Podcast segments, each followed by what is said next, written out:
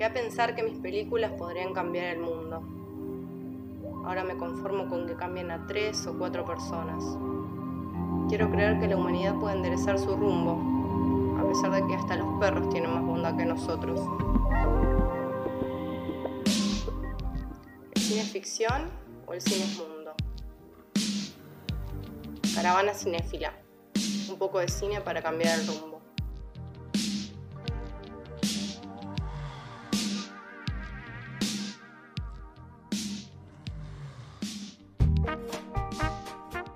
Lucía Torres viene a preguntarnos qué nos conmueve. ¿Qué conmueve a vos, Esteluz? Decímelo. Pina Bausch, mirá la que te tiro. Pina Bausch, una simia y, bueno, y pionera en la danza teatro, decía: No me importa lo que te mueve, me importa lo que te conmueve. Ay, siempre qué hermoso. Me encanta. Yo soy muy llorona, como que me, me conmuevo re fácil. Muy fácil. Me encanta, me encanta. Bueno, hoy la columna es para vos, Esteluz, te la dedico. Eh, la idea era un poco hacerle lugar a los amigues, a los que escuchen y compartir un poco por qué mirar películas, qué buscamos cuando miramos películas. Y nada, me parecía lindo traer acá un debate que hace poquito se armaba por Facebook. Tengo un colega al que le tengo mucho cariño, que es director de teatro, y admiro mucho también, eh, que planteaba un poco la diferencia entre el cine y el teatro. Y decía que él sentía una distancia con el cine. Decía que se terminaba sintiendo un, poco solo, que el cine no se puede tocar, eh, que, la imagen está hecha y medio que te obliga a mirarla eh, y no para hasta hacerte llorar comparto un poco, tiene, tiene su razón. Eh, y bueno, sí, sí comparto que es cierto que no tiene la, la, misma presencialidad que tiene el teatro, esta idea de poder tocarlo, de tenerlo enfrente, pero sí siento que hay un diálogo que hace y que rescata esa soledad en algún punto. Porque es cierto, el cine esconde los hilos, ¿no? Eh, no, vemos todo lo que hay eh, por detrás del plano, pero sí me parece que en eso hay una mirada del director, hay una mirada de mundo, una opinión sobre el mundo, que nos invita a charlar con, con, el director, ¿no? Nos invita a charlar con el otro lado y nosotros aceptamos eso. Entonces, en un punto, no estamos tan solos y me parece lindo encontrar ese rasgo humano, ese rasgo humano en el que nos encontramos con, el director y con esa mirada. Y charlando con amigues, eh, nos pusimos a, hablar, preguntándoles qué, películas los conmueven. En una charla salió el, eh, Cinema Paradiso, eh, Paradiso y Robocop al mismo tiempo, lo cual me parece brillante. Me parece brillante porque habla un poco de lo complejos que somos como humanos y me parece que somos eso, ¿no? Somos un montón de cosas, no somos una sola. Eso es lo que nos hace humanos. Entonces, me parece que está buenísimo y, me parece que esa conexión con lo humano es lo que nos, o por lo menos a mí, eh, nos trae un poco hacia las películas, y, o por lo menos lo que yo busco eh, al ver una película. Pero respondiendo a esta idea de soledad, eh, tengo un primer audio en una amiga que reflexiona un poco acerca de las películas que la conmueven y su vínculo también con la soledad. Así que vamos con ese primero, a ver. Tengo un vínculo más bien íntimo, diría, con las películas, porque las que más me gustan, de los directores que más me interesan, prefiero verlas sola, en casa, para poder responderle a la pantalla, pararme, estrujarme, hacer sonidos eh, sin que nadie me vea. Las películas que más me gustan las veo sola. Lo que más me conmueve em, son, es la actuación en los personajes, básicamente.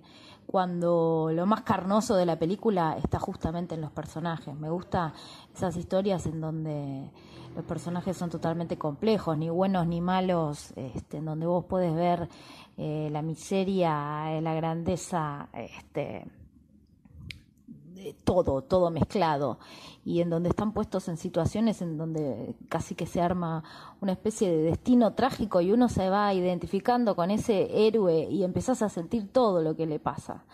Este, ahí, ahí la catarsis es completa.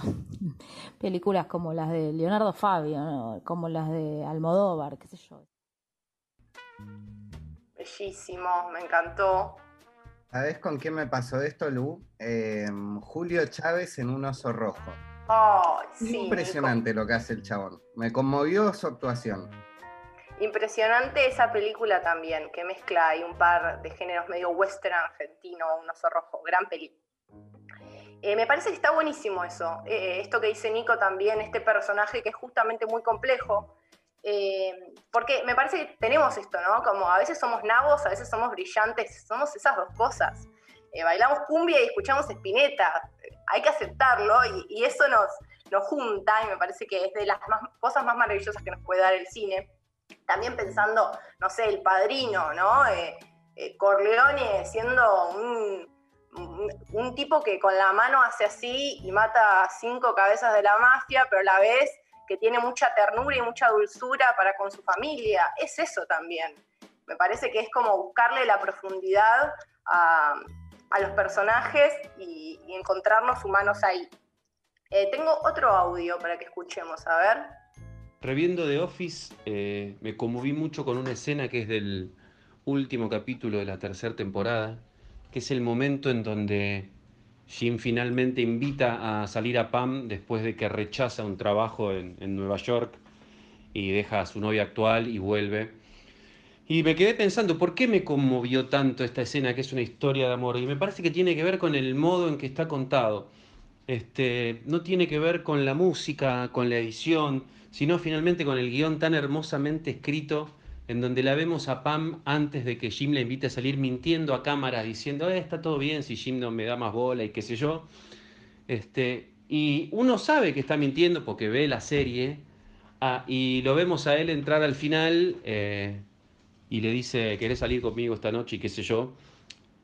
Digo, es una boludez, pero creo que lo, lo que conmueve de eso es eso, es cuando uno puede sentir lo que sienten los personajes sin que se lo estén contando, por más que ya entienda lo que está pasando. Así que nada, es, es, muy grato poder conmoverse viendo algo y creo que es eso, creo que es cuando, cuando algo está bien escrito y cuando te muestran y no te cuentan. Tenía que durar 30 segundos, esto me duró un poco más, perdón. Pasa nada, Pacus. Cuando te, cuando te muestran y no te cuentan, me pareció muy bello. Y lo que me parece de, bello ahí es que si podemos, si, si, volvemos a lo humano, me parece que lo humano está en la mirada del director en ese caso, de, em, de correrse un poco, ¿no? Como esto de no decir, esa humildad de retirarse para que complete el otro, ¿no? Para que complete el otro. Eh, no, dejar todo servido, sino como incluir y permitir que el otro se apropie de, eso, que sea suyo. Entonces me parece eso muy, muy hermoso. También tengo un mensajito a una amiga que me dijo que lo que la conmueve es la fragilidad del ser. Toda imagen pequeña que dice mucho me conmueve. Lo pequeño que se hace inmenso. Y quería responderles a estos tres eh, amigues eh, con una escena que me parece que contiene todo esto, que es de A Woman Under Influence, que me parece hermosa, es con la genial Gina Rowland, quizás la mejor actriz del planeta Tierra. Eh, es una mujer que tiene problemas psiquiátricos. Un día queda a cargo de sus hijos porque el padre tarda en llegar. Y bueno, los niños se están re divirtiendo con ella, la mejor pero después llega a casa un padre con otros niños que vienen a jugar con los, con los pibis.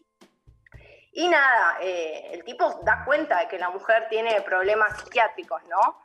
Y bueno, ella le ofrece bailar el lago de los cisnes. Y nada, los niños felices bailando. Eh, y el tipo se enoja, se arma bardo.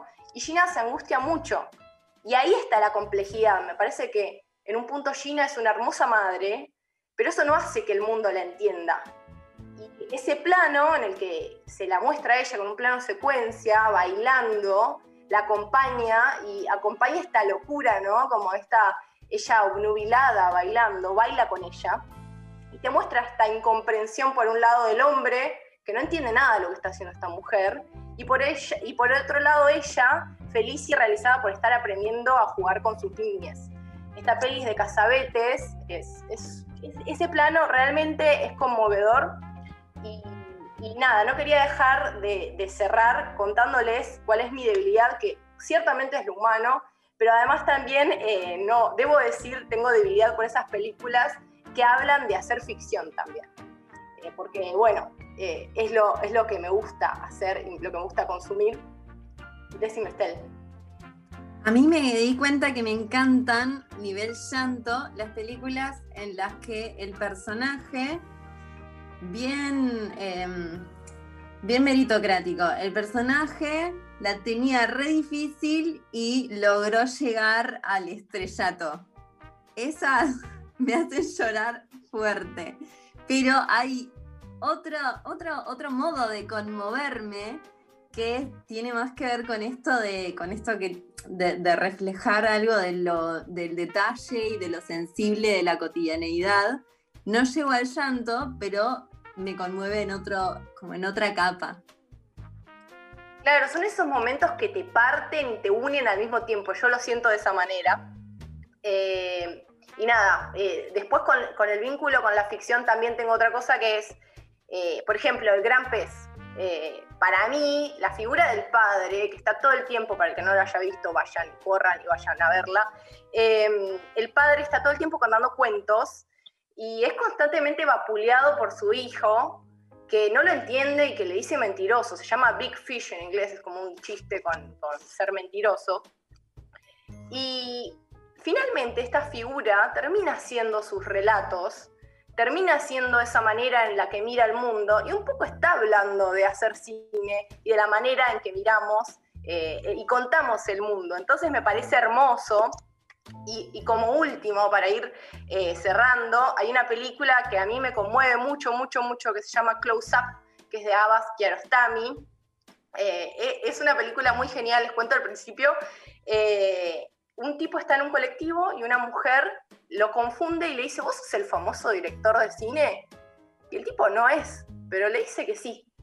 Y cuando le dice que sí, despierta en la mujer una admiración tal que el tipo se queda y después empieza a decir que es el director de cine, y esto le empieza a abrir puertas, y la cuestión es que esto termina en legales, y no les estoy spoileando nada porque también arranca con eso la peli. Eh, y nada, el tipo cuenta que en realidad él solo admira al director y que quería filmar y que de repente se le empezaron a abrir las puertas y estaba ilusionado con filmar. Y al final, eh, después del juicio, se van juntos en una moto y él, el tipo fanático de las películas, va abrazado al director que admira y realmente si esa imagen es posible gracias al cine y me parece que nos ilusiona a todos con la ilusión de filmar y nos interpela a nosotros que queremos lo mismo.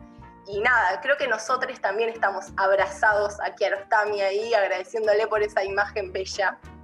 Y, quería retomar una entrevista que le hicieron a él y que reflexiona, esto para cerrar acá, acá termino, quiero que termine Abbas Kiarostami, reflexiona sobre qué le gusta y qué no le gusta hacer una película. Así que les digo, ¿qué dice?